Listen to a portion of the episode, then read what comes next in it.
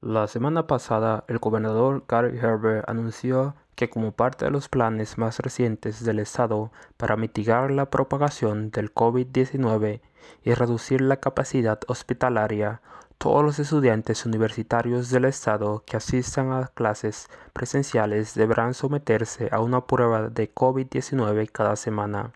Richard Williams, el presidente de la Universidad Estatal de Tixi, dice que su escuela recibirá 2.000 kits de prueba del gobierno federal y aún no sabe cuándo comenzarán las pruebas.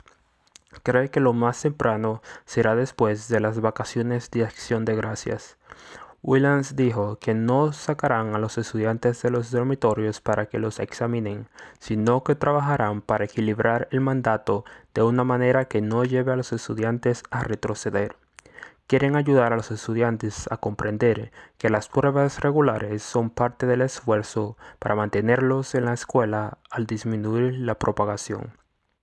En Cedar City, los funcionarios de la Universidad del Sur de Utah, SUU por sus siglas en inglés, todavía están trabajando en toda la logística para su plan de prueba semanal de COVID-19. Y aunque la orden solo se aplica a los estudiantes que van a la escuela en persona, los funcionarios recomendarán que los profesores, el personal y los estudiantes que completen todas sus clases en línea sigan siendo evaluados. SUU aún no ha recibido ningún kit de prueba de COVID-19 del gobierno federal y no tiene una fecha de inicio de cuándo comenzarán las pruebas en el campus. En Dixie State University, Williams dice que se ofrecerán incentivos a los estudiantes por participar semanalmente.